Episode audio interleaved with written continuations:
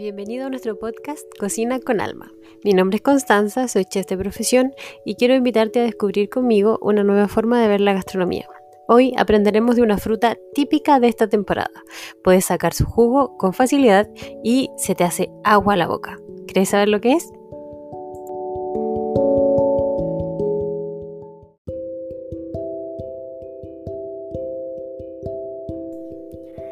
La naranja es una de mis frutas favoritas. Siempre parece estar tan limpia y hasta un niño pequeño puede pelarla con un poquito de ayuda. Cuando yo era niña, recuerdo que mi papá compraba una malla llena de naranjas Thompson. Son esas grandes de la cáscara gruesa. Y con mis hermanos las veíamos gigantes en nuestras pequeñas manitos. recuerdo tener los dedos amarillos de tanto pelar naranjas y el sabor era tan especial, una naranja casi crujiente.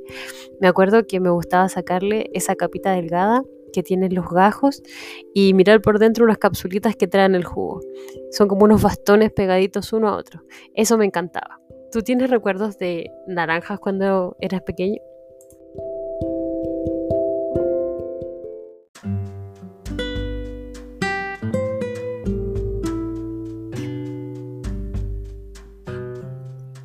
Pensé en el título de este capítulo como un bachillerato.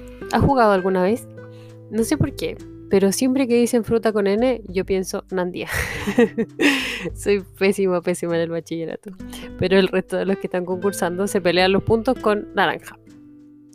La naranja es una fruta muy particular. Es un cítrico, como los limones, pero a diferencia de esto, las naranjas gozan de un sabor dulce y mucho más sabroso. No todas las naranjas son iguales, algunas muy dulces, otras muy amargas, otras con mucho jugo y otras muy secas. Hay unas con cáscara ancha, otras con una capita muy delgada. Hay unas muy naranjas, de color muy naranjo, y otras casi amarillas.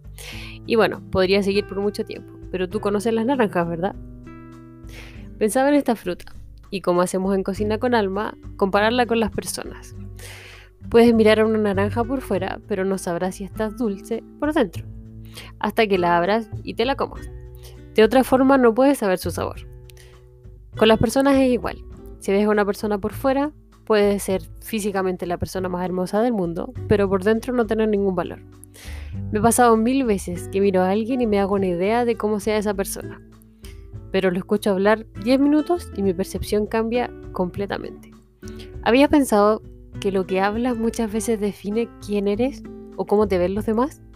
Tus opiniones, tus comentarios, tu forma de percibir a las demás personas hace que quienes te escuchan perciben quién eres tú. He conocido esa típica amiga que le gusta hablar de la otra amiga cuando no está. Y yo no dejo de pensar que dirá cuando yo no estoy. Creo que nuestras palabras definen si somos una naranja dulce o una amarga. Si somos la que tiene jugo o la que está seca. Hay naranjas con la cáscara muy gruesa, como esas personas que te cuesta entender, te cuesta conocer, que tienen miedo a salir al mundo exterior, pero cuando llegas al centro encuentras a alguien de mucho valor. Y hay otras que tienen la cáscara muy muy delgadita y se parecen a esas personas que te cuentan su vida entera en un segundo. Yo siempre me encuentro con esa gente. Me subo a una micro y la señora de al lado me cuenta hasta los problemas de sus nietos. Pero eso no quiere decir que sean malos. Esas personas son como la naranja de cáscara delgada, que también es dulce y que tiene mucho jugo para dar. No todas las naranjas sirven para hacer jugo y no todas para hacer un postre. Pero igual que las personas, todas las naranjas tienen el mismo valor. ¿Cuál quieres ser tú?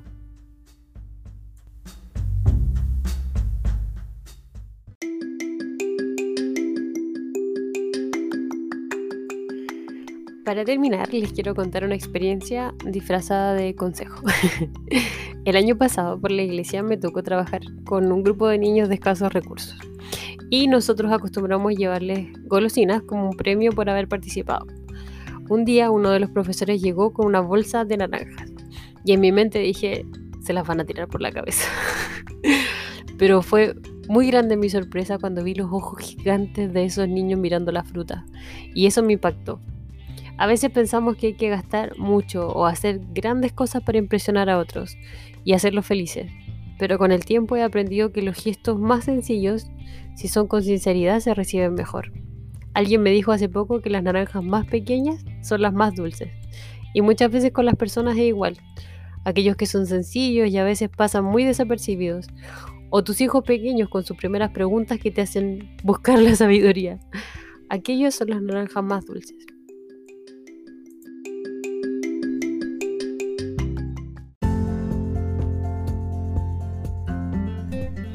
Como siempre al final de nuestro episodio yo te doy un consejo de gastronomía. En el día de hoy vamos a hablar del apanado. Para poder apanar cualquier cosa tienes que pasarla por tres ingredientes. HHP, harina, huevo, pan rallado. Exactamente en ese orden. Primero harina para que se seque la superficie, luego el huevo para que se pegue la harina y finalmente el pan rallado para darle esa crocancia. El secreto está en el huevo. Normalmente es lo que produce más complejidad cuando estamos trabajando esta técnica. Para que el huevo no esté tan denso y tan difícil de usar, bátelo un poco y pásalo por un colador. También ahí van todos los sazonadores. Y es que quieres agregar sal, pimienta, orégano o cualquier otro, otra especia, puedes echarla directamente en el huevo. Esa es la forma de darle sabor y crocancia a tus preparaciones.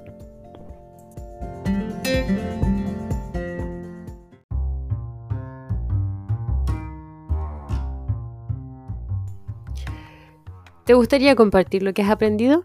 Anda a nuestro Instagram, Academia Cake, y déjanos tus comentarios en el post que hemos hecho exclusivamente para este podcast.